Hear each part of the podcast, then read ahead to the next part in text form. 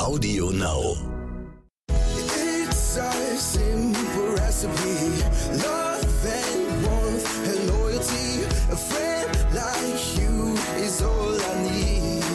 A friend like you is all I need. Herzlich willkommen bei Tierisch Menschlich, dem Podcast mit Hundeprofi Martin Rütter und Wissenschaftsjournalistin Katharina Adick.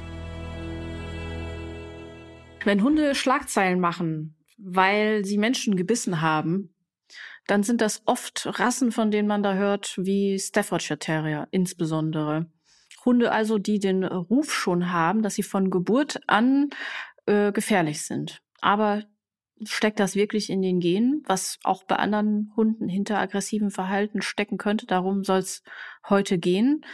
Außerdem haben wir mal wieder ein Fundstück aus der Zoohandlung, das in unsere Kategorie Dinge, die die Hundewelt nicht braucht, passt. Das ist eigentlich sogar noch zu schwach formuliert, denn es geht um eine bestimmte Sorte Halsband, die bei der Erziehung scheinbar unkontrollierbarer Hunde helfen soll und offenbar nicht tot zu kriegen ist. Martin, was ist davon zu halten? Ist ein Staffordshire Terrier von Hause aus ein aggressiver um den man einen großen Bogen machen sollte, wenn man sich zum Beispiel überlegt, einen Hund aus dem Tierschutz zu sich zu nehmen. Wie ist die Lage? Das ist ein sehr komplexes Thema, aber erstmal kann man sagen, dass es natürlich Hunderassen gibt, die von Hause aus mit einer stärkeren Aggression genetisch ausgestattet sind als andere.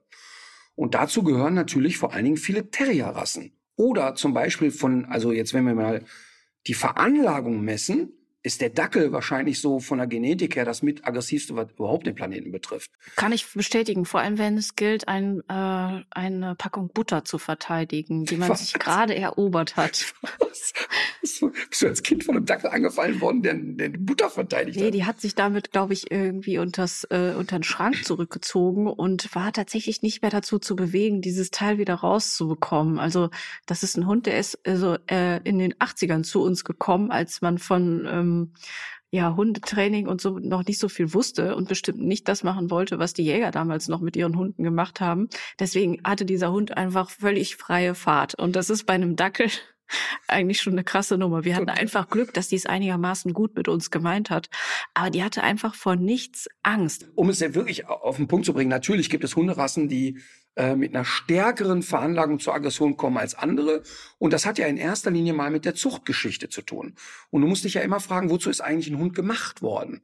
Und wenn wir jetzt mal als extreme, als extremen Gegenentwurf den Mops nehmen, der Mops war, solange es den gibt, nie für irgendetwas zu gebrauchen. Der war immer nur Gesellschaftshund. Ja. Also der hatte nie eine Aufgabe. Der war ja nicht dazu da, ja, ich äh, bewache mein Haus vor Bären oder ja. äh, ich hüte oder so. Der ist ein Gesellschaftshündchen. Und das ist auch gar nicht abfällig gemeint, aber infolgedessen hat der Mops natürlich eine unglaubliche Tendenz, äh, mit Menschen zusammenzuleben. Und, der, der Staffordshire ist eine Kreuzung, die seit äh, vor 300 Jahren entstanden ist oder so. Ich weiß nicht mehr genau, wie äh, die Entstehungsgeschichte war, aber das war auf jeden Fall schon sehr früh so, dass die Tiere gezielt auf Festbeißen und so weiter ausgewählt wurden. Viel einfacher zu verstehen für den Laien, der Pitbull Terrier.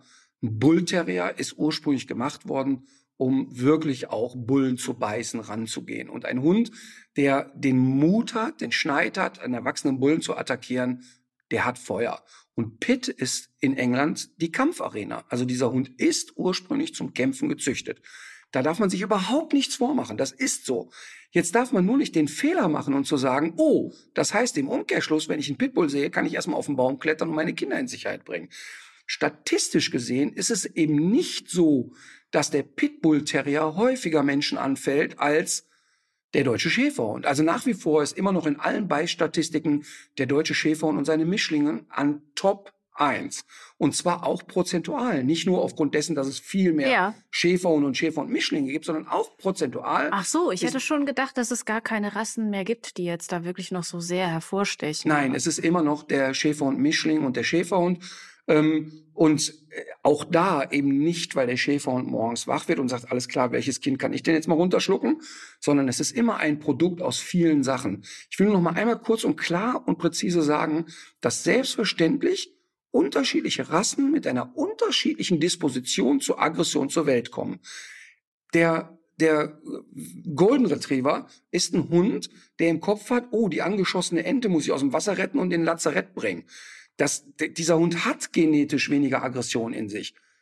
Von vielleicht 40 Hunden, wo ich die Entscheidung treffen musste in den letzten zehn Jahren, diese Hunde müssen euthanasiert werden, weil die nicht mehr reparabel sind oder selber so einen Schaden in sich tragen, dass die wirklich es schlimm ist, wenn die weiterleben müssen, waren zehn Prozent der Rasse Golden Retriever.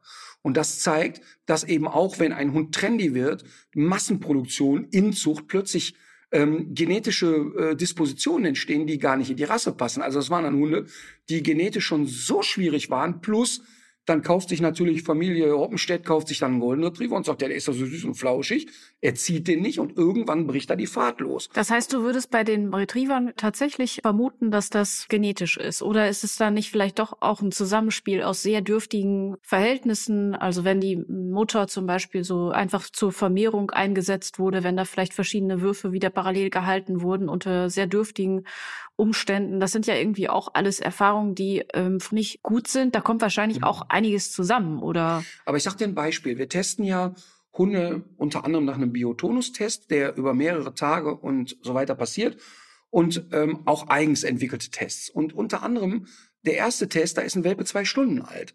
Und da gucken wir schon, mit was für einem Charakter haben wir es zu tun. Denn ah. Charaktere solltest und kannst du im Grunde auch nicht verändern in der Erziehung. Ähm, und wenn ich zum Beispiel einen vier Wochen alten Border Collie teste und ich roll dem einen Tennisball hin. Das Interessante ist, dass wir dann schon vier Wochen alte Border Collies haben, die nicht den Ball hinterherlaufen und den beißen, sondern um den Ball herumlaufen, um den von vorne zu stoppen. Ja. Also derart extreme Hütetendenzen haben im Alter von vier Wochen. Da weiß ich doch, so einen Hund gebe ich doch nicht in eine normale Familie. Nee. Der ist, der, der ist so stramm dabei beim Hüten, der kannst du nirgendwo hingeben, außer zu jemandem, der wirklich arbeitet. Ja. Genauso kann ich auch schon feststellen, da habe ich einen, einen Golden Retriever, der ist fünf Wochen alt. Da mache ich ein kleines Zieh- und Zerspiel und plötzlich wird er steif und knurrt mich an. Dann weiß ich, das ist noch kein Erziehungsfehler, sondern es ist eine Veranlagung. Ja, ja. Wir testen ja deshalb so früh, weil wir dann noch formen können. Wenn ich dann also sehe, da ist ein Hund mit fünf Wochen schon stocksteif, hat die Traute, einen erwachsenen Menschen anzuknurren und zu sagen, du oder ich, dann kriege ich den ja erzieherisch noch hin. Trotzdem bleibt der von seiner Struktur schwierig. Wenn der dann die nächsten Monate schlecht erzogen wird, dann hast du das Problem. Ja. Was ich eben sagen will, ist, unter keinen Umständen darf man den Fehler machen und zu sagen, weil ein Hund der Rasse Pitbull, Staffordshire Rottweiler, Dobermann angehört, haben wir sofort einen Hund, der nicht gesellschaftstauglich wird. Das wäre wirklich das naivste und dümmste auf der Welt. Wir dürfen es aber auch nicht schönreden. Denn wenn wir Aggression mal genauer definieren, was ist eigentlich eine Aggression? Die fängt ja nicht an, wenn Blut fließt. Es gibt ein wunderschönes Sechs-Stufen-Modell von Dr. Dorrit Feddersen-Petersen, eine, eine, Wissenschaftlerin von der Uni Kiel, die, die wirklich eine sehr kluge Frau ist. Ähm, und in diesem Sechs-Stufen-Modell fängt Aggression an bei Drohen auf Distanz. Das heißt, da hat sich noch keiner berührt. Ich meine, wenn ich dich jetzt angucke und nehme den Kopf runter, du stellst eine Frage und ich sag was und ich komme schon so auf dich zu, dann weißt du, okay, die Stimmung ist im Arsch, das ist eine aggressive Geste. Mhm. Und im Idealfall beherrscht ein Hund alle sechs Stufen. Es fängt also an mit ähm, Drohen auf Distanz und endet bei Stufe 6 ungehemmtes Beschädigen, wo es nur darum geht, feuerfrei der oder ich. Aber es ist ja im Alltag für einen Hundehalter auch gar nicht immer unbedingt so leicht zu checken, ähm, was hinter so einer Aggression steckt. Also, ja, oder aber, aber warte kurz, das Problem an der Geschichte ist, wenn ein Hund diese sechs Stufen beherrscht, damit auch sauber droht und sagt, ach, jetzt setze ich mal gezielt Stufe 4 ein. Oder Stufe 5 ist dann äh, gehemmtes Beschädigen. Ich beiß mal ein Loch rein, aber mach dich platt. Wenn er all diese Muster beherrscht und du es lesen kannst, dann ist alles cool. Aber man muss ach ja dazu sagen, dass vielen Rassen die Stufe 0, 1, 2, 3, 4, 5 abgezüchtet wurde. Die sind von 0 auf 100. Dann. Und die kippen dann in Stufe 6. Und das ist tatsächlich bei vielen Terrierrassen der Fall. Das heißt, es kann dir eben bei einem Jack Russell Terrier, bei einem Pitbull, bei einem Steph passieren, dass die wahnsinnig tolerant sind, sich alles gefallen lassen und irgendwann sagt er, okay, 3, 2, 1 und dann geht die Party aber richtig los. Beim Border Terrier zum Beispiel haben wir das sehr ausgeprägt. Die, die Border Terrier sind sehr häufig, wenn die Beißereien mit Hunden haben, total kompromisslos. Diese Hunde sind mal dafür gezüchtet, unter anderem sich in Wildschweine zu verbeißen. Und ein Hund, der, keine Ahnung, sechs Kilo wiegt, aber die Eier hat, sich in ein Wildschwein zu verbeißen, dann kannst du dir ja vorstellen, wie der drauf ist, wenn der einen Streit mit einem anderen Hund kriegt. Das hätte ich denen gar nicht zugetraut. Oh ja, das sind aber richtig heftige Hunde. Nur damit kein falscher Eindruck entsteht. All diese Hunde, seriös und gut gezüchtet, vernünftig erzogen, sind genauso familientauglich wie Hu, der Golden Retriever Familienhund. Und genauso kannst du einen völlig aggressiven Terroristen kriegen, der Rasse Golden Retriever, wenn er durch Inzuchtverpaarung schlecht gezüchtet ist, wenn er krank ist, wenn er überhaupt nicht erzogen ist. Denn das kommt ja immer noch hinzu, dass die Leute ja oft glauben, ja, ich habe so einen netten Golden Retriever, ich muss gar nichts machen. Und der einen Staffordshire hat, hat immer die Arschkarte, wenn er Beißerei ist. Und das ist natürlich falsch. Bei aggressivem Verhalten ist es ja manchmal auch gar nicht so leicht zu, zu checken, äh, was dahinter stecken kann. Ähm, wenn du, du sagst ja, das ist äh, meistens ist es eigentlich Unsicherheit von Hunden, aber das fällt einem ja dann doch manchmal schwer zu glauben, wenn du siehst, wie jetzt zum Beispiel ein Hund im Wald gezielt jemandem nachstellt. Also er hätte durchaus auch die Option gehabt, äh, in die andere Richtung zu gehen mhm. oder einfach dran vorbeizulaufen. Aber da ist ein sehr offensives Verhalten, eine sehr offensive Verhaltenskomponente dabei. Das ist aber trotzdem es ist aber trotzdem eine Form von Unsicherheit, würdest du immer sagen. Nein, es gibt natürlich auch eine sogenannte Dominanzaggression, wo jemand sagt, ich setze alles sofort mit dem dicken Knüppel durch. Statistisch behaupte ich im unteren Prozentbereich eher zwei Prozent der Aggressionshandlungen. Eher selten, wirklich selten. Aber wenn du sagst, da stellt ein Hund einem Passanten nach, der läuft dem hinterher. Ja. Ähm, meinst du dann eher die klassische, der jagt den Jogger? Oder da läuft so jemand, der geht so stocksteif hinterher, umkreist den und sagt, oh je, jetzt. Äh, nee, ich hatte das tatsächlich mal nachts, als ich mit meiner Hündin draußen war und da äh, war, also das war natürlich, war es irgendwie auch eine merkwürdige Situation. Ähm, die hatte Durchfall, die Alma. Ich musste mit ihr raus. Es war irgendwie nachts um drei und ähm, da schlürte so ein Mensch mit so einem Rollkoffer übers Kopfsteinpflaster. Aber von uns weg. Ja. Also es gab eigentlich keinen Grund zur Veranlassung, da noch hinterherzusetzen, aber. Jein. Die Frage wäre ja interessant, wir werden es Gott sei Dank nie rausfinden. Was hätte die Alma denn gemacht? Hättest du jetzt die Leine abgemacht? Hätte sie die Tendenz gehabt zu sagen, ich beiße sofort kompromisslos rein? Nee, die hätte den gestellt, glaube so, ich. So, die hätte den gestellt, um sich der Situation oder von der Situation ein Bild zu schaffen, zu sagen, es ist dunkel. Um sich ein Bild zu verschaffen, ja. Genau. Absolut. Genau. Weil schau mal, Dunkelheit, ja. ähm, wenn ein Hund nicht optimal sattelfest ist, macht den Dunkelheit genauso unsicher wie uns Menschen auch. Ein Hund kann statistisch im Dunkeln besser sehen als wir, aber er sieht im Dunkeln trotzdem schlechter als tagsüber. Ja. Und deshalb sind viele Hunde auch viel wachsamer in der Dunkelheit. Nahezu die Hälfte meiner Kunden beschreibt, tagsüber, dem ist alles scheißegal. Ich laufe abends äh, durch die Gegend, da steht eine Person an der Bushaltestelle, sofort wird er steif. Ah. Sind da aber ist da Leben auf der Straße und viele Leute kommen, ja. spielt überhaupt keine Rolle.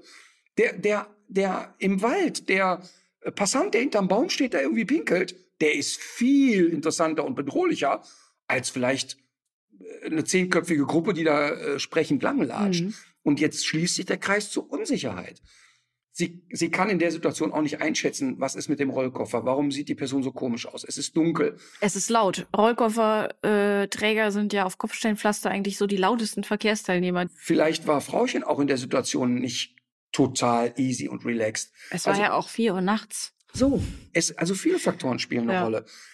Wenn ich sage, dass Aggression häufig die Vorstufe von Unsicherheit ist, dann meine ich nicht damit, dass du dir den angstaggressiven Hund vorstellst, also der defensiv-aggressiv mit eingeklemmtem Schwanz, zurückgelegten Ohren in der Ecke sitzt und wenn du den jetzt anfasst, beißt der um sich. Mhm. Sondern wir müssen eigentlich ein bisschen weiter ausholen und sagen, was löst denn Aggression aus und wie verunsichert einen das? Eine total klar erlebte Situation. Ich war im Zoo, viele Jahre her, stand mit meiner Freundin dort und wir haben uns irgendwie Tiere angeguckt. Und es kam eine Schulklasse da vorbei, lass die 10, 11 Jahre alt gewesen sein. Und diese Schulklasse bleibt so neben uns stehen, guckt sich da auch die Paviane an. Und irgendwann kommt einer von diesen kleinen Jungs, stellt sich vor sie, vor meine Freundin und sagt ernsthaft, du bist so wunderschön, möchtest du mich heiraten? Och. So, und genau das, was du jetzt hast, so dieses, ach, wie süß, hatte ich auch. Ja. Ich fand es so niedlich, so unfassbar niedlich. Ja. Jetzt malen wir uns kurz aus. Der Lehrer, 35 Jahre alt, durchtrainiertes, attraktives Kerlchen bricht aus dieser Gruppe aus, stellt sich in meinem Beisein vor meine Freundin und sagt, ganz ehrlich, ich finde dich unfassbar schön. Ich möchte dich gerne wieder treffen. Du hättest es nicht so süß gefunden. Dann kommt doch nicht in mir auf. Auch wann ist der süß? Nee. Ja, so. Das heißt, es würde mich dann verunsichern und denke, scheiße, Konkurrenz naht. Also, was macht das mit mir? Eine Verunsicherung löst ja zwei Dinge aus. Entweder ich gehe aus der Situation raus, au- aus, oh Gott, was passiert jetzt hier? Ich flüchte. Oder ich kämpfe. Fight or flight. Das heißt, in dem Moment hätte das in mir Aggressionen ausgelöst. Und weil ich aber ein Schisser bin, hätte ich nicht den angeflaumt, sondern meine Freundin danach und hätte gesagt, was hast du denn mit dem gemacht, dass der angelatscht kam? Aber das meine ich mit Aggressionen auslösen. Das bedeutet, ein Hund, der beuteaggressiv ist, hat immer noch im Glauben, äh, einer nimmt's mir weg. Das ist ja eine Form der Unsicherheit. Wenn der sagt, ey, ich kann's mir leisten, nimm doch, ist es eine Form von Souveränität. Oder äh, viele Hunde, die unsicher sind, lassen sich hinten nicht gern beschnüffeln. Sich also im Anal- und Genitalbereich beschnüffeln lassen, ist ein Ausdruck von sozialer Sicherheit. Und wir hören das ja ganz oft, dass ein Hund sich hinten nicht beschnüffeln lässt und so Ja, abbeißt. ja. Und dann sagt die Halterin, ja, die ist doch so zickig. Nein, sie ist hoch verunsichert und sie empfindet das als einen totalen Übergriff. Wenn du souverän bist, pff, der Hund bleibt stehen und sagt, ja, bitte beschnupper mich. Und das sehen wir genau an der Körpersprache von Menschen eins zu eins vergleichbar. Du kommst, du kriegst einen Anruf vom Chef, du ahnst schon, irgendwie war irgendwas scheiße.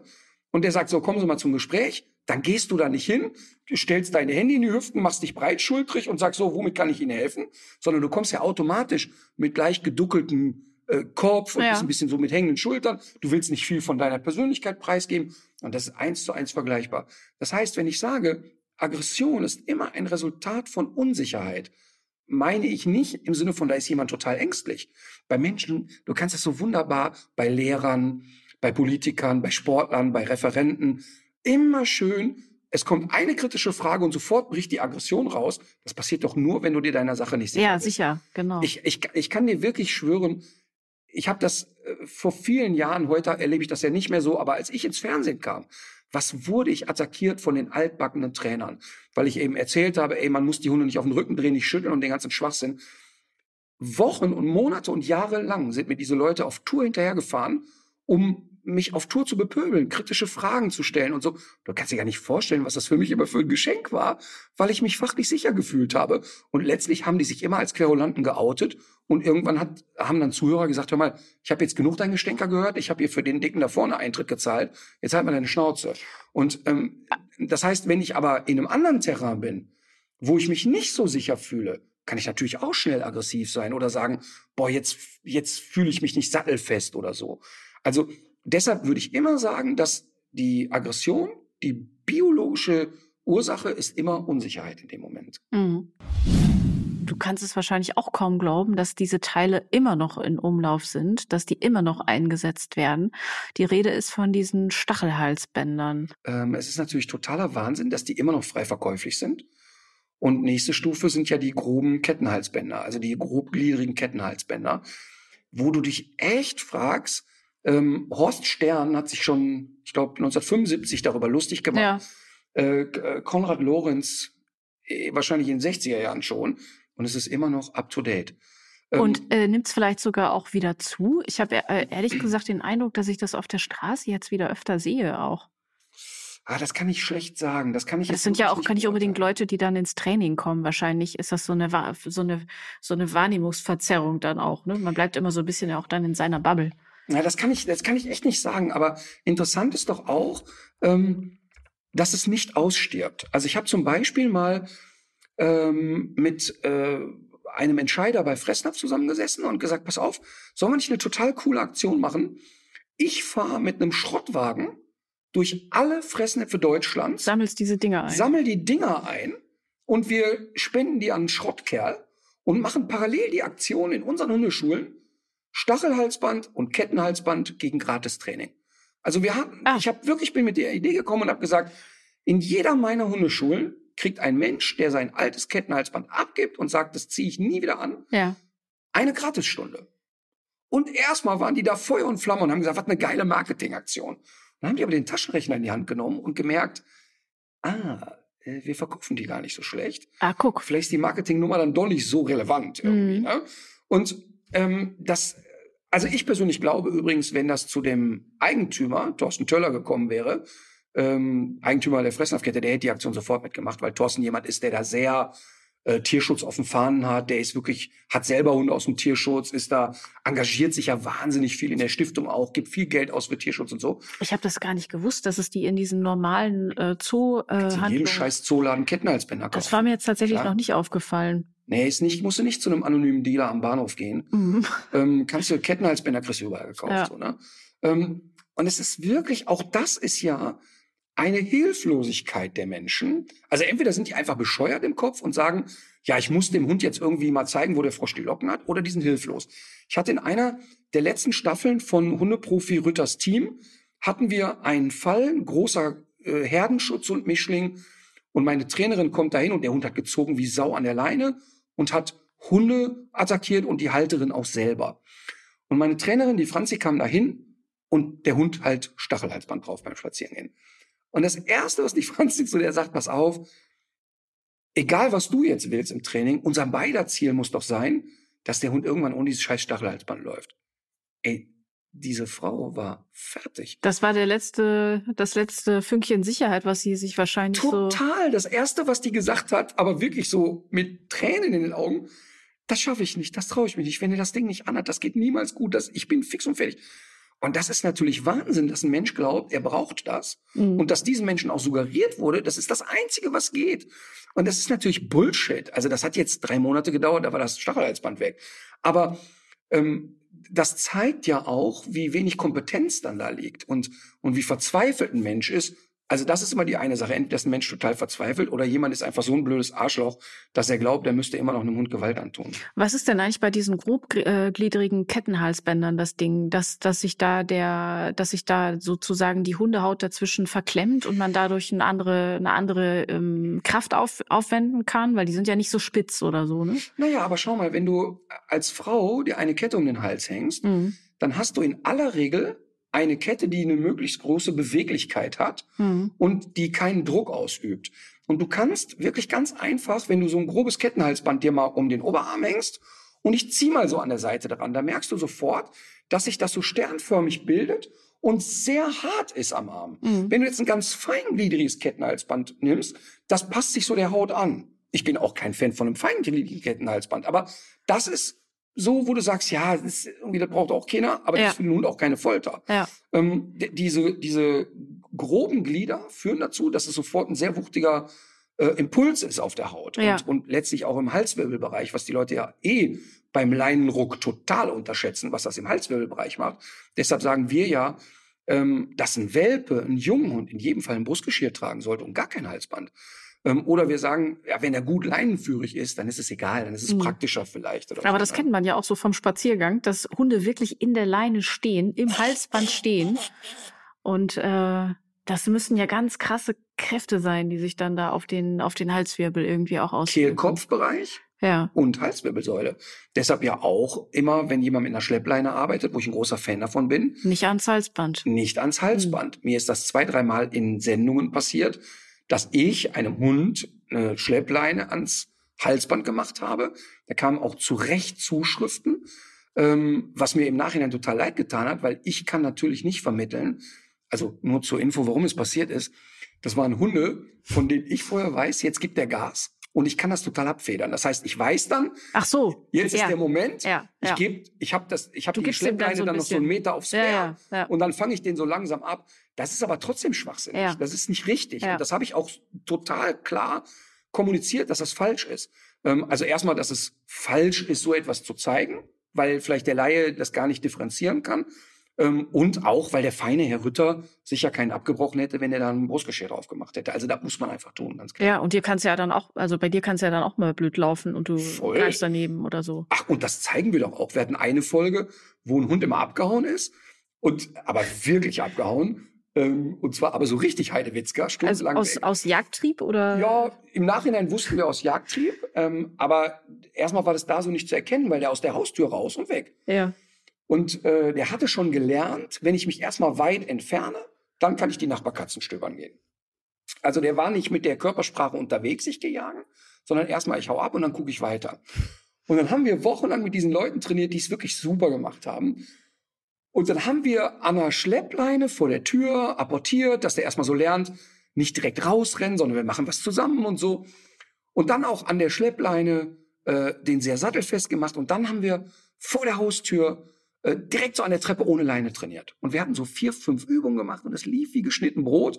Sie stand, also Frauchen stand immer oben auf der Treppe, hat den Beutel geschmissen, der Hund rannte die Treppe runter, schnappte sich den und rannte wieder rein. Und ich sehe an unserem äh, Realisator, am Joachim und an allen, boah, alle sind happy und so, ne, und die Frau total happy. Und irgendwie ritt mich äh, der Teufel und ich dachte, ey, es läuft doch so geil. Komm, wir gehen den nächsten Schritt. Und sag zu ihr, ach, komm mal jetzt da runter von der Treppe. Wir machen das hier vorne in der Einfahrt. Ja. Und sie sagt dreimal zu mir, bist du dir sicher? Ich sag, ey, na klar. Komm, machen wir jetzt, ne? Und ich, Vollidiot, die schmeißt den Beutel, der Hund guckt Frauchen an, guckt mich an, weg. Aber komplett weg. Richtig sofort mit Vollgas? Ja, sofort, nee, so geguckt und gesagt, ey, warte mal eben.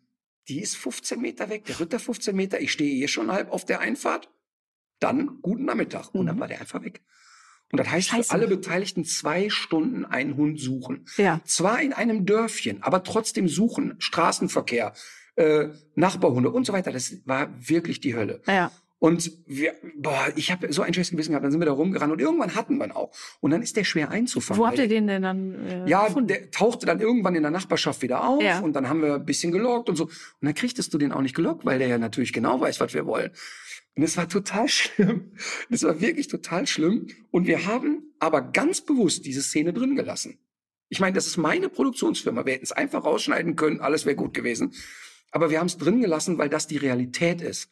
Du kannst als Hundetrainer nicht alles immer vorher wissen und du kannst auch mal einen Fehler machen. Und es ist ja nicht so, ich Ja, fahre da zweimal hin, kurbel am Ohr, alles ist cool. Teilweise begleiten wir die Leute ja bis zu einem Jahr. Und wir haben das drin gelassen. Und die meisten Menschen fanden das auch total toll. Wir haben so viele Mails bekommen. Boah, cool, total authentisch. Klar haben auch wieder drei Hundeschulen geschrieben. Ach, guck mal, der Klugscheißer hat von nichts eine Ahnung. Aber, Aber es ist ja, das trägt doch eigentlich zur Glaubwürdigkeit eher bei, wenn Äh, jemand auch mal zeigt, äh, dass er, dass er einen Natürlich. Fehler gemacht hat. Ja, und, und mal ganz ehrlich, wir waren am hinterher alle wieder erleichtert. Dann habe ich Frauchen einmal gedrückt. Vor Corona durften wir ja die Leute noch drücken. Und äh, habe tausendmal gesagt, boah, das tut mir ehrlich leid. Ähm, aber beim nächsten Mal probieren wir es nochmal. Und es war, äh, es ist ja der Alltag. Es ist ja die Realität einfach. Ja.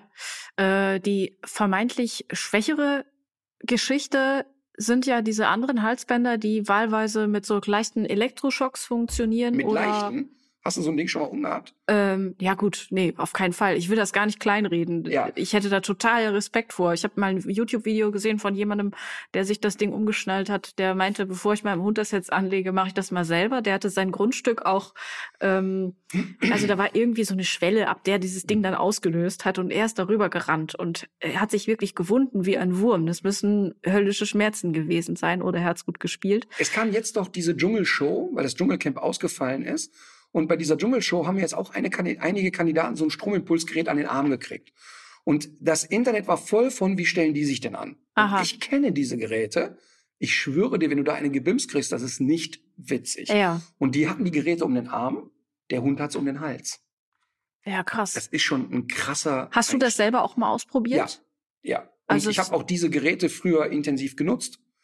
Ähm, wir haben früher, vielleicht vor 20 Jahren, war ganz klar, wenn ein Hund jagen geht, dann bekam der, damals hieß, das erste war, es hieß, glaube ich, Teletac-Gerät, das war aber eine Klaviatur, als hättest du ein altes Kofferradio Mhm. um den Hund gehängt. Äh, dann Das war ja eigentlich vielleicht schon so der Haupteffekt, ne? dass der Hund einfach keinen Bock mehr hat. ja, kommt drauf an. Also, weißt du, so ein deutscher Drahthaar, der zum Jagen geht, das muss man auch mal dazu sagen, der kriegt, der ist so auf Adrenalin, der kriegt diesen kriegt das gar nicht Stromimpuls, der hüpft einmal mal äh, und dann rennt er einfach weiter. Hm. Ähm, damit will ich es gar nicht verharmlosen. Also wir nutzen diese Geräte bei uns nicht.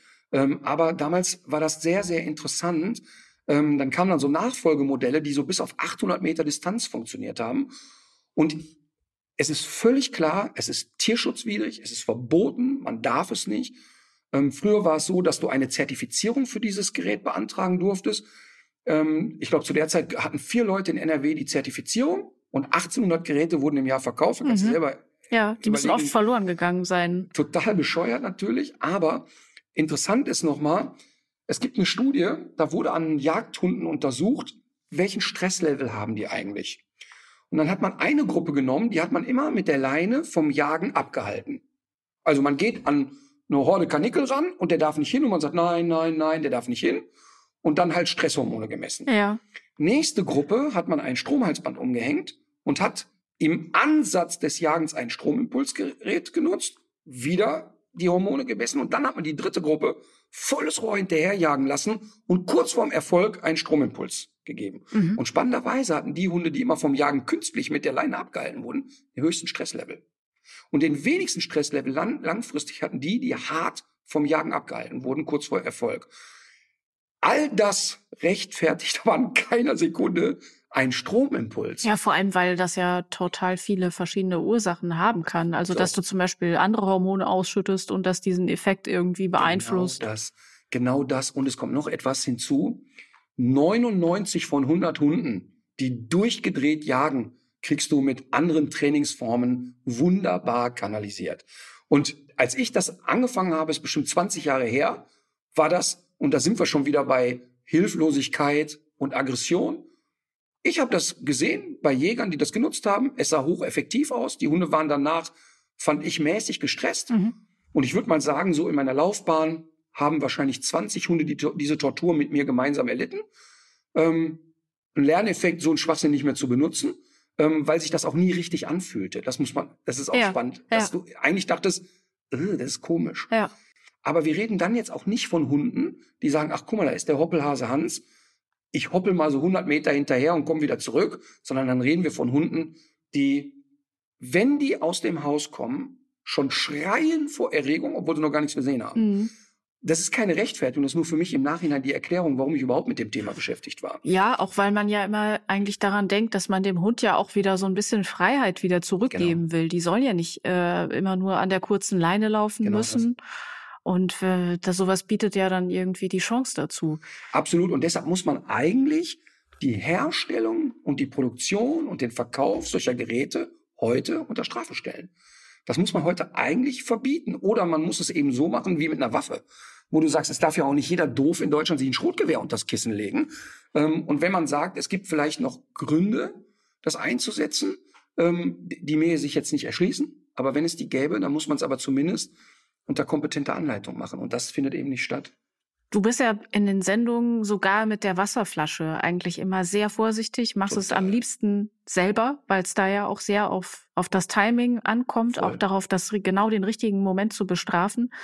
Das heißt ja auch wahrscheinlich, dass du diese Halsbänder, aus denen dann irgendwelche Duftstoffe oder Wasser und so weiter äh, nicht viel besser findest als das, was du. Doch. Ja. Die, die Sprühimpulsgeräte nutzen wir tatsächlich auch in Ausnahmefällen heute noch bei Hunden, die jagen.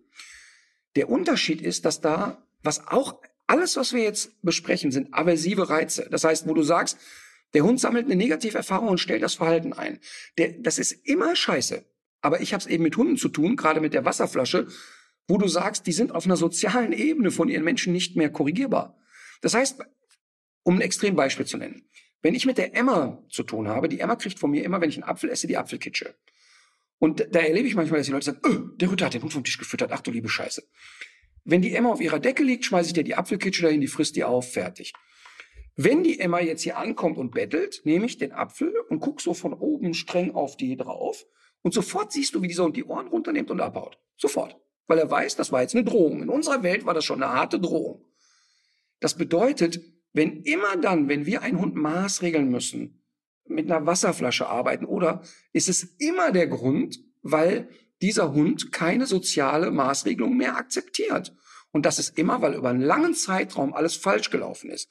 Und immer, wenn ich die Wasserflasche als Maßregelung einsetze, stehe ich ja immer da und sage, Leute, das ist kein Spielzeug, das ist nicht zu verharmlosen. Wenn du das schlecht einsetzt, hast du den gegenteiligen Effekt. Er verbindet das mit anderen Sachen und so weiter und so fort. Es nutzt sich, wenn du Pech hast, auch schnell ab. Und das mache ich immer. Und trotzdem schreiben mir immer wieder die Leute, ja, das ist ja irgendwie ein Folterinstrument. Oder manche Leute, da komme ich zum Hausbesuch, da stehen schon sechs Wasserflaschen und die sagen, habe ich schon hundertmal probiert. Das ist scheiße. Aber ich kann ja auch nicht hingehen und einen Bericht über Fallschirmspringen machen und hinterher sagen, ja, aber mit dem Regenschirm können sie nicht aus dem, aus dem Flugzeug springen. Also ich muss ja die Realität abbilden. Und ich habe es eben viel mit Hunden zu tun, wo du ohne eine Maßregelung nicht mehr weiterkommst. Was die Leute nicht vergessen dürfen, wenn ich einem Hund ein Verhalten abtrainiere durch eine harte Maßregelung, dann muss ich eine Alternative aufbauen. Wenn der Hund nicht weiß, ja, aber was soll ich denn sonst machen, außer Amok laufen an der Leine, einen Hund, einen Menschen beißen? Was ist mein Plan B? Wenn ich dem nichts beibringe, habe ich keine Chance. Da sind wir sofort wieder bei Menschen. Weißt du, ich kann einen Schüler hundertmal anschnauzen, weil er was falsch macht, aber wenn ich ihm nie zeige, was das gewünschte Verhalten ist, hat er ja keine Chance. Und das musst du eben machen im Training, sonst wird's unfair. Ja, aber auch wenn man jetzt äh, nochmal davon ausgeht, dass die Leute sich diese Halsbänder mit äh, Duftstoffen oder mit Wasserkartuschen äh, irgendwie Darf nicht frei verkäuflich eben, sein. die kaufen sich ja doch alleine und setzen es dann nach äh, darf auf keinen Fall frei verkäuflich sein. Muss, äh, auf gar keinen Fall darf das irgendwo im Handel verkaufbar sein. Und das kannst, kriegst du überall zu kaufen. Kannst du wirklich in jeden Futterladen rennen und sagen, hier, ich hätte gerne. Und das ist scheiße. Weil es eben, ähm, ja, so banal wirkt. Ach, da kommt ein Sprühimpuls raus. ist ja nichts Schlimmes oder so.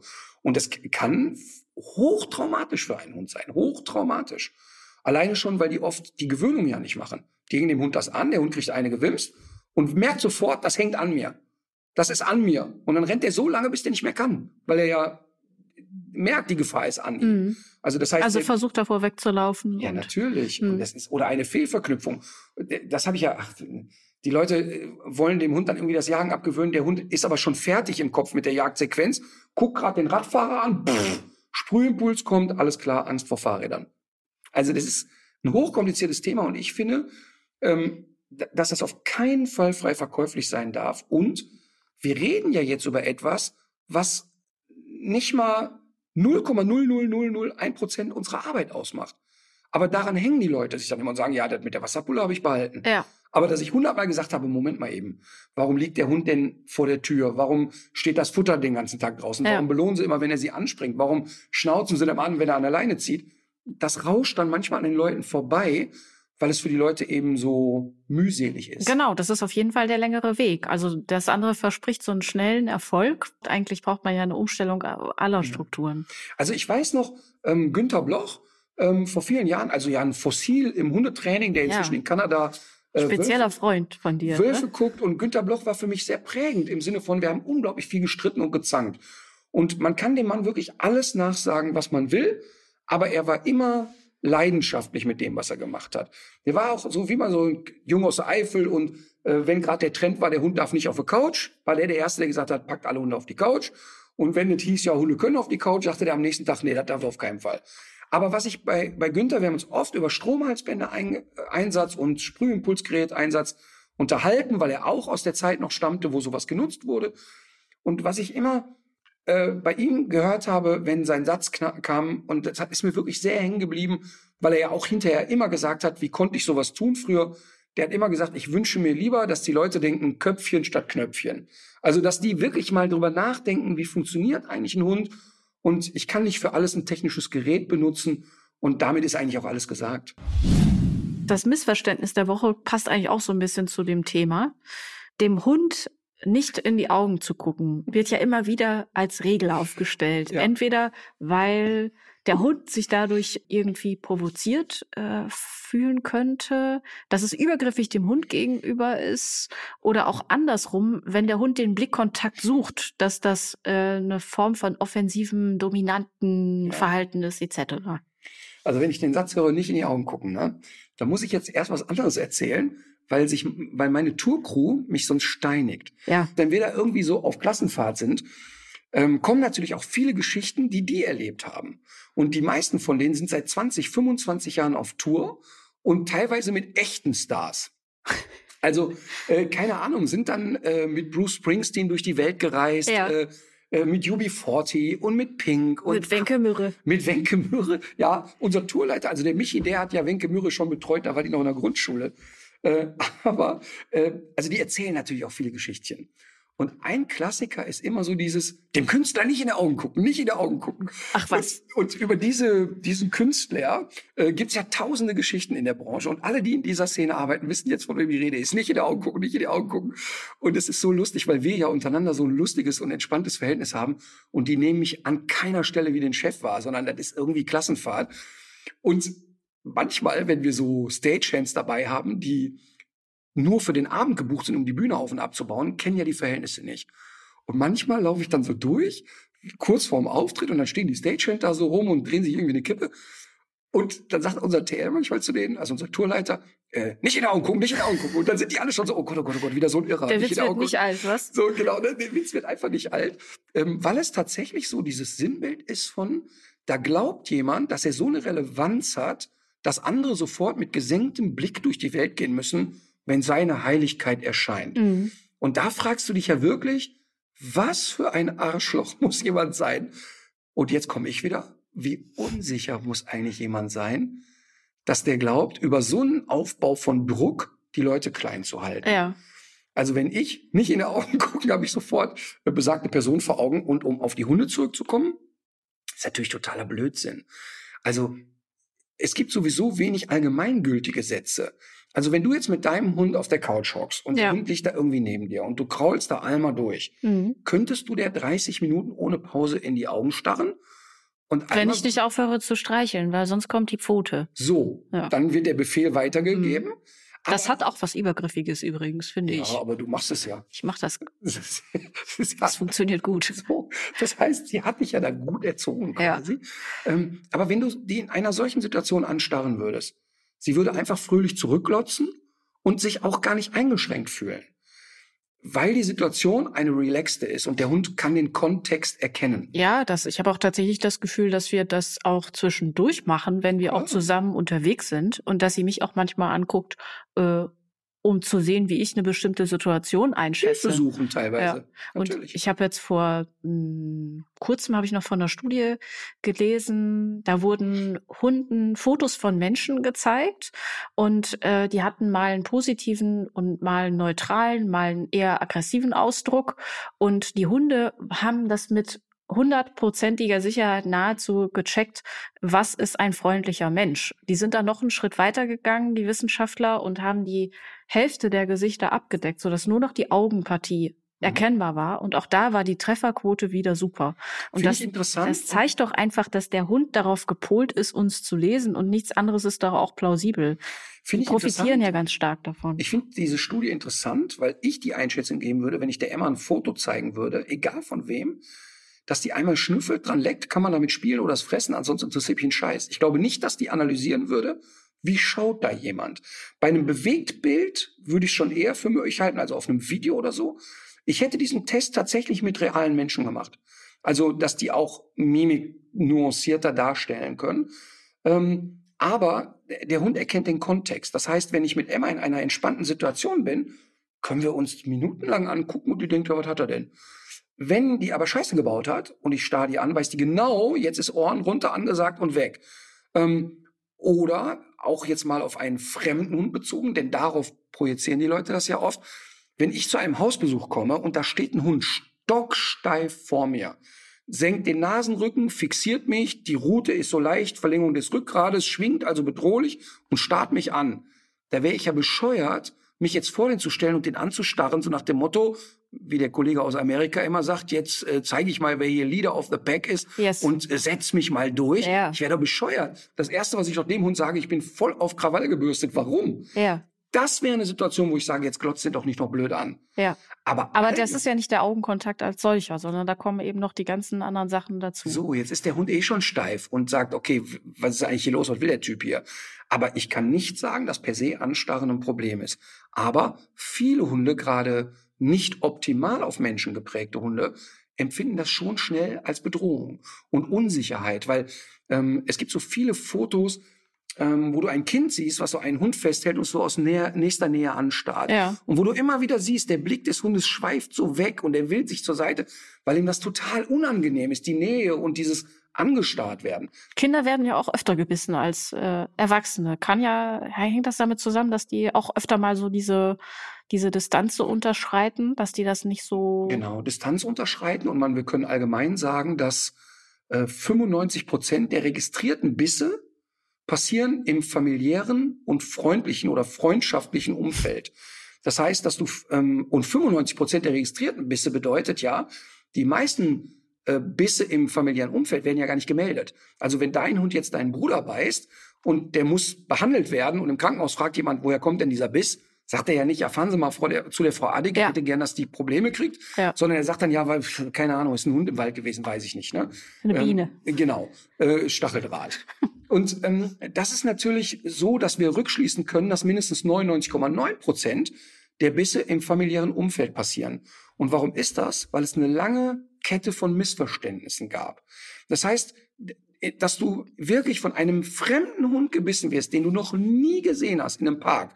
Also ich bin mir sicher, dass du eher von einer S-Bahn überfahren wirst, statistisch betrachtet. Das sind immer Beziehungstaten. Es sind Beziehungstaten, es sind Kommunikationsmissverständnisse, immer. Und das macht's nicht besser oder so. Nee. Aber ähm, interessanterweise ist übrigens auch, dass die getackerten Verletzungen, also wo es um so Löcher in Beinen geht, Wie getackert.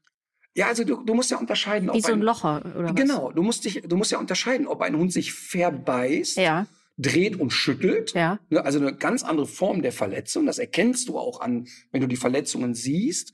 Ähm, ich habe eine Zeit lang viel für Gerichte Gutachten geschrieben bei solchen Fällen.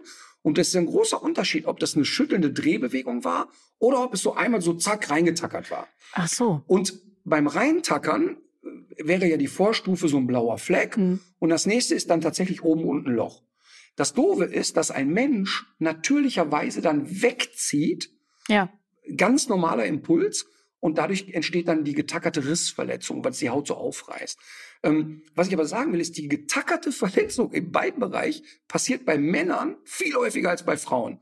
Und es ist immer die Situation, der Hund kommt angebrettert, verbellt jemanden. Und was machst du als normaler Mensch? Du gehst einen kleinen Schritt zurück, Ja. kriegst einen Schreck und sagst, oh, das war aber nicht schön. Ja. In dem Moment, wo du die Distanz erhöhst und einen Schritt weggeht, nimmt der Hund einen Gang raus und sagt, ah, okay, der hält Distanz ein. Und es bleibt beim Kläffen. Ja. Ja, wenn es ein Blöffer ist. Ja. Bleibt beim Kläffen. So, jetzt, die Frau erkennt sofort, oh, nichts passiert, ich halte das aus. Dem Mann fällt plötzlich eine halbe Sekunde später ein, ich bin doch ein Moment. Mann. Ich bin doch ein Mann. Moment. So wohl nicht, mein Freundchen. Und geht dann einen Schritt auf den Hund zu, in der Ah. Hoffnung, er könnte ihn vertreiben. Ja. Das passt überhaupt nicht in seine Körpersprache, weil er überhaupt nicht sicher ist in dem Moment. Und das wiederum führt dazu, dass der Hund dann reintackert. Mhm. Und dann kommen diese Tak-Tak-Verletzungen und dann geht der Hund wieder weg. Ja. Und das heißt, es ist überhaupt nicht falsch, auch mal kleine Brötchen zu backen, wenn ein Hund attackiert. Das, das Verrückte ist, wir reden jetzt so viel über ähm, Dominanz und Beißen und Aggression. In 25 Jahren Hundetraining und ich hatte über 6.500 Hunde im Training und da waren viele Rabauken dabei. In aller Regel kommen die Leute nicht zu mir und sagen, mein Labrador kann nicht Sitz, sondern ich habe ja äh, zweieinhalb Jahre lang äh, mit fast ausschließlich mit beschlagnahmten Hunden gearbeitet, die ähm, aus ganz schlechten Haltungen kamen, beschlagnahmt wurden aus der typischen Kampfhundeszene und so weiter, wirklich mit sehr, sehr heftigen Hunden trainiert. Und ich bin in all den Jahren dreimal gebissen worden und alle drei Male, sagen wir dreieinhalb Mal, dreimal gebissen worden, weil ich Hunde getrennt habe, die sich gebissen haben. Und ich habe in der ganzen Zeit nur eine ernste Attacke auf mich selber erlebt. Und das war bei einem Hausbesuch mit einem Hund, der gar nicht als problematisch eingestuft war. Mhm. Und also deshalb kann ich wirklich sagen, dass der Hund nicht äh, eine der Lebewesen ist, die unsere Gesellschaft jetzt wahnsinnig bedroht. Jeder Biss ist zu viel und da- das ist immer hochdramatisch. Aber dieser Biss ist immer entstanden, weil ein Mensch den Hund nicht lesen konnte und, und im Vorfeld viel falsch gemacht hat. Apropos im Vorfeld viel falsch machen. Wir haben eine Hörerfrage. Und zwar kommt die dieses Mal von Wei. Wei ist 37 Jahre alt. Fragt, ist es schlau, als Hundeanfänger einen Schieberwelpen zu adoptieren oder ist der Akita die bessere Wahl? Also Shiba Inu, Akita Inu, das möchte er als Anfänger machen. Ja, also er fragt aber vorher. Das muss man festhalten, weil ich glaube, er hat, vielleicht hat er schon so einen latenten Verdacht. Also Man muss vielleicht erstmal erzählen, was das für Rassen sind, vor allem wie die aussehen. Das ist ja, die sind ja tatsächlich als Welpen sind die ja extrem niedlich, allerdings auch so Instagram, ähm, so ein bisschen so ein Instagram-Trend ist das, glaube ich, ne? Also, wenn jemand fragt, soll ich mir als Anfänger einen Shiba Inu oder einen Akita Inu ins Haus holen, ist das so? Ähm, ich, seit vier Wochen habe ich das Joggen angefangen übrigens, ist die Wahrheit. Ich weiß, ja. Und nach den vier Wochen ähm, könnte ich jetzt Joey Kelly fragen, ob er mit mir gemeinsam einen 100 Kilometer Lauf durch eine Wüste machen möchte. Die Chance, dass ich ins Ziel komme, ist genauso realistisch wie das ein Anfänger sagt, ich kaufe mir einen Akita Inu Ach, tatsächlich. und werde keine Probleme kriegen. ja. Er wird die Pest erleben. Er hat überhaupt keine Chance mit 100 Ausrufezeichen. Was ist das Shiba- Problem? Beim Shiba Inu wird er dasselbe erleben. Der Unterschied sind eben nur 40 Kilo. Also das heißt, beide Die sehen doch eigentlich aus wie so ein lebendiger Teddybär. Ja, das ist ja ein bisschen das Problem. Beide Hunderassen sehr eigenständig, sehr, sehr eigenständig, also brauchen im Prinzip niemanden, gehen keine wirklich enge soziale Verbindung zu ihrem Menschen ein, sagen, ja, okay, der ist da und ist auch cool. Und wenn der Sitz sagt, ja, komm, frag mich doch Donnerstag nochmal, sehr schwer zu erziehen. So Grundregeln kriegst du schon aufgebaut. Mhm. Und jemand, der Erfahrung hat und sich auskennt, da würde ich sofort sagen, ey, komm, wenn du da Bock drauf hast, dann mach das. Ähm, Aber eher so störrisch, eigensinnig, mehr Richtung Katze oder vielleicht auch sogar gefährlich? Das ist ja die Frage auch. Naja, sagen wir mal so. Ähm, störrisch im Sinne von, die, die hinterfragen halt. Ne? Also bei so, im im Labby sagst du Sitz, Platz und dann sagt er, oh, Sitz könnte ich aber auch nochmal. Ne? Der ist ja irgendwie darauf gepolt, Ja. sehr kooperativ zu sein, mit den Menschen gemeinsam Sachen zu machen. Und ein Akita Inu, ein Shiba Inu wird sich immer vorher fragen, wozu brauche ich das, was der mir gerade sagt? Ja. Das heißt, du musst mit so einem Hund sehr existenziell trainieren, sehr nachhaltig, wenig Wiederholungen. Wiederholungen finden die völlig sinnentleert. Wenn die eine Sache verstanden haben, sagen die, okay, habe ich jetzt kapiert, aber wozu eigentlich? Ähm, dann haben beide Hunde natürlich eine totale Kompromisslosigkeit in sich. Also wenn die etwas wollen, wollen die das. Wenn die aggressiv sind, sind die richtig aggressiv. Wenn die störrisch sind, sind die richtig störrisch. Also da musst du schon wirklich wissen, was du dir da ins Haus holst damit kein falscher Eindruck entsteht, gut gezüchtet, gut erzogen, tolle Hunde. Ich begegne solchen leider nie. Also ich würde da als Anfänger wirklich einen ganz großen Bogen drum machen. Liegt das denn daran, dass die vor allem so auf Niedlichkeit gezüchtet sind oder Sind die denn so auf Niedlichkeiten? Akita Inu, äh, als Welpe? ja, als Welpe, als Welpe. Kennst du Ja. irgendeinen Welpen, der hässlich ist? Hm, Ja, jetzt komm. Wie, wie heißen noch diese Nackthunde? diese mexikanischen. Die sehen aus wie ein Nacktmull. Ja. oh Gott. Können die aber auch nichts für. Boah, da habe ich mal, ich habe mal beim, oh Gott, das wir, haben wir mal gedreht beim, äh, es gibt ja immer diese Hundemesse in Dortmund. Und äh, ich gehe da eigentlich ganz gerne hin, muss ich sagen. Ähm, es ist natürlich für mich so ein bisschen schwierig, weil ich kann da nicht durchlaufen. Ich habe dann immer so Kappe, Sonnenbrille und mache so schnelles Ja. Tempo. Aber wir haben noch mal gedreht. Schon mal an die gute alte Nasenschnauzbrille gedacht. das Schlimme ist ja bei mir immer, ähm, sobald ich Sobald du, Schnauze, ja, sobald du redest. Das, ja, sobald ich das Maul ja, ja, aufmache, ja. dann ist es vorbei. Ähm, das ist wirklich ganz, also das ist wirklich ganz schlimm. Aber egal, auf jeden Fall sind ja auch alle, das sind alles nette Leute da und so und ich kenne da ja auch ganz viele. Aber wenn ich mal eben so da durchhuschen will, dann wird's eben schwer. Und auf jeden Fall haben wir aber auch mal da gedreht. Und da haben die Leute, was ich ja ganz toll finde, auch verstanden, okay, der dreht jetzt, ich quatsche ihn erst an, wenn ein Dreh vorbei ist. Und unter anderem habe ich auch da über Qualzuchten Reportage gemacht. Und wir sind uns da so bei den üblichen Kandidaten sind wir so irgendwie hingegangen. Und Qualzucht ist ja auch für mich schon, wenn zwei Hunde einer Rasse, wenn man die miteinander verpaart, dass es ein erhöhtes Risiko auf behinderte Kinder gibt. Das ist ja schon Qualzucht. Und bei den, bei den Nackthundrassen ist es eben so, dass wenn man aus einer Linie züchtet, ist sofort die Hölle los. Und auf jeden Fall haben wir uns also vor diese Nackthundezüchter gestellt und Kameramann war da und ich habe so ein bisschen erzählt und ein Beispiel und so. Und dann kam so eine Züchterin, so voller glühender Stolz und gab mir so einen Hund auf den Arm. Und ach, wie süß. Und, und, die, und die Hunde sind ja eigentlich, sind die so von der Körperästhetik, sind das ja eigentlich ganz hübsche Hunde. Die, ja, auch wenn du jetzt so guckst, die haben ja so ein bisschen was, finde ich, von so einer filigranen Art vom italienischen Windspiel. Und die sind, ist eine, ist eine, eine Ja, ich kenne die. So Windhundrasse. kleines, äh, kleine, sehr schlanke. Ähm, sehr filigran Ja. hübsch und so. Also ich finde die, ehrlich gesagt, wenn man genau hinguckt und mal diese, dass es ja sehr karikiert ist mit der zu vielen Haut und dem Büschel Mhm. auf dem Kopf und so. Aber ach ja, stimmt, die haben ja immer noch dieses Büschel. ja, die Schopfhunde haben ja dann immer noch den Büschel auf dem Kopf. Schopfhunde. Auf jeden Fall hatte ich dieses kleine Tierchen auf dem Arm und erzählte so, ne? Und irgendwann kommt jemand dazu und flüstert dieser Frau etwas ins Ohr. Und erst da war mir klar, diese Frau ist nicht deutsch.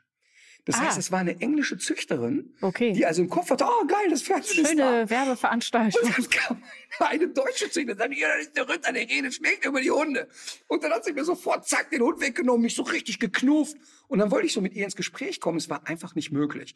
Und, und, und das ist natürlich irgendwie äh, totaler Wahnsinn. Also Was ist das, also auf, abgesehen von den offensichtlichen Dingen? Was ist das Problem bei den, äh, bei den Nackthunden? Was haben die für, also wenn du die verpaarst, sind das ganz viele verschiedene Krankheiten, die sich dann da Also erstmal ist ja so oder? interessant, dass die äh, Halter von diesen Hunden immer sagen, ja, aber die gab es schon vor 2000 Jahren bei den Pharaonen. Die sind ja gar, kein, gar keine neue Züchter. Vielleicht waren die auch nur sehr schlecht gezeichnet. ja, äh, und selbst wenn sie äh, vor 2000 Jahren bei den Pharaonen waren, Ja. sind es ja trotzdem erstmal Zuchtprodukte. Mhm. Und in dem Moment, wo ich merke, dass wenn ich äh, zwei Hunde miteinander verpaare, Ja. die aus der gleichen Art und Weise kommen, und sofort kriege ich kranke Kinder. Also die sterben früh, die haben Herzerkrankungen, die werden blind, taub und hast du nicht gesehen. Spätestens dann sollte klar sein, Spätestens dann muss man auch sagen, wir müssen uns über einen Plan B nachdenken. Ne? Und, und deshalb, das ist ja auch so, das ist ja immer das, was mich so aufregt. Ich rege mich, ich habe ja nie ge- gegen die Hunde irgendetwas.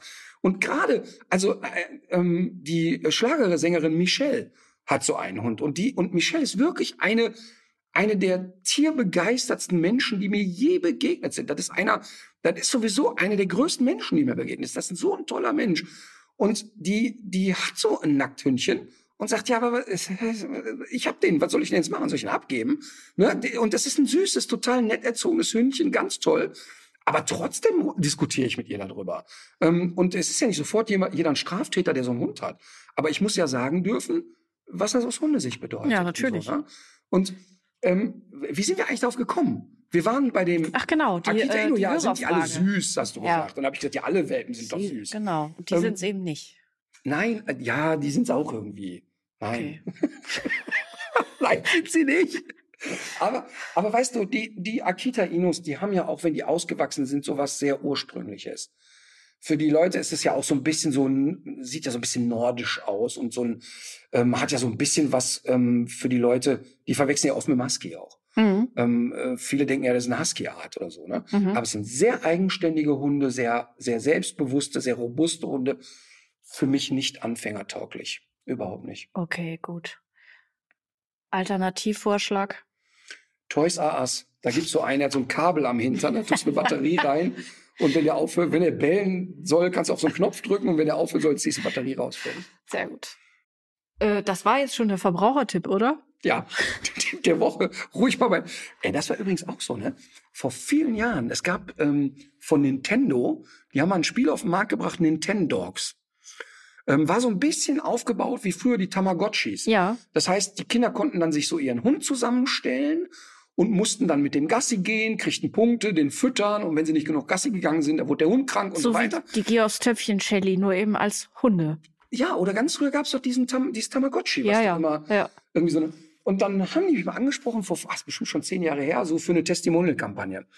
Und ich war so hin und her gerissen, weil auf eine Art denke ich, ach komm, ey, dann soll doch lieber das bekloppte Kind den virtuellen Hund vergammeln lassen als einen richtigen Hund.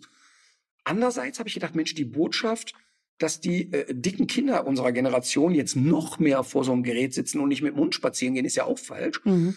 und habe mich da total dagegen entschieden und habe gesagt, ich möchte das eigentlich nicht. Heute würde ich ein bisschen anders denken. Ich glaube, wenn heute ein Spielehersteller käme, der sagen würde, ey, das ist wirklich ein Spiel, wo die Kinder ähm, auch verstehen, wie komplex ein Hund ist. Ich habe mal eine, eine Doku gesehen, da hat man in England ähm, 14-, 15-jährigen Teenagern eine total gut nachempfundene Babypuppe gegeben, die so vier Wochen wie ein Säugling funktioniert. Mhm. Also mit nachts schreien und aufstehen wollen und rumtragen, um so Teenie-Kindern zu sagen, ey, wenn du schwanger wirst, dann viel Spaß. Ne? Und ich fand die Idee ganz cool eigentlich. Also wenn so ein Gerätehersteller Ja. käme und der würde sagen, das ist ein tolles Spiel, wo Kinder wirklich lernen, wie viel Verantwortung bedeutet ein Hund und wie kann man äh, das vielleicht sozusagen als Einstieg nehmen, würde ich, glaube ich, ihm heute oder heute würde ich, glaube ich, sagen, finde ich eine coole Idee, mache ich mit. Gut.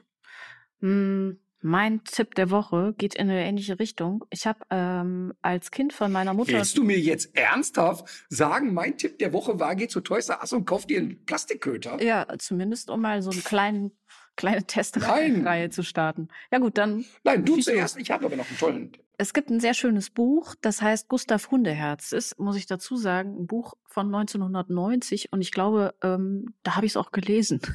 Ich weiß jetzt ehrlich gesagt gar nicht mehr.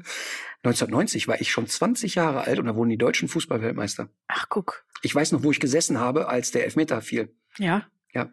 Ich war neun, ich weiß das alles nicht mehr. Ich habe da wahrscheinlich gerade Gustav Hundeherz gelesen. Das äh, ist ein Buch aus der Perspektive eines Hundes, der bei einer Familie einzieht, also von den anderen Welpengeschwistern und der Mutter getrennt wird. Und äh, ich fand es damals, und ich habe es vor ein paar Jahren noch mal in der Hand gehabt, wirklich also auffällig schön geschrieben und auch sehr kindgerecht. So diese Perspektive ähm, wie ist das eigentlich für das Tier, was da jetzt, was da jetzt so eine ganz neue Welt bekommt. Und äh, ich muss aber dazu sagen, dass ich jetzt auch nicht weiß, ob man nicht zwischendurch ähm, schlauer geworden ist, ob man jetzt vielleicht doch das ein oder andere Haarsträuben findet, was man da liest. Also wer es jetzt in die Hand nimmt oder es sonst irgendwie weiß und sagt, das kann man doch nicht empfehlen, gerne melden bei uns. Ja, und letztlich kann man ja auch mal was empfehlen, wo man eine schöne Erinnerung dran hat. Und darum geht's ja immer bei dem Tipp des Tages, Tipp ja. der Woche, wo wir sagen, das hat uns einfach ein gutes Gefühl gemacht und das Gefühl möchten wir weitergeben. Ähm, auf jeden Fall lesen, äh, bestelle ich mir, hat ja eine, eine sehr süße Zeichnung schon vorne drauf. Ähm, muss ich aber eben schnell noch den Schlenker machen zu Conny Spohr, eine unserer Trainerinnen. Ähm, Conny hat tatsächlich ein Buch geschrieben, das heißt So ist er brav. Und genau das beschreibt sie da, nämlich aus der Sicht des Hundes, wie es ist, mit einem Menschen zusammenzuleben. Und das Tolle ist, dass sie auch immer die Erklärung gibt, was hätte man denn aus Sicht des Hundes besser machen können? Also der Hund erklärt dann auch immer, wie hätte er es denn gerne gehabt, ja. im positiven Sinne gemeint. Tolles Buch, so ist er brav, findet man äh, bei uns im Onlineshop, aber auch natürlich in jeder Buchhandlung. Ausgezeichnet. So, ich glaube, das war's für heute. Ja, in diesem Sinne, legt euch wieder hin. Legt euch wieder hin. It's recipe.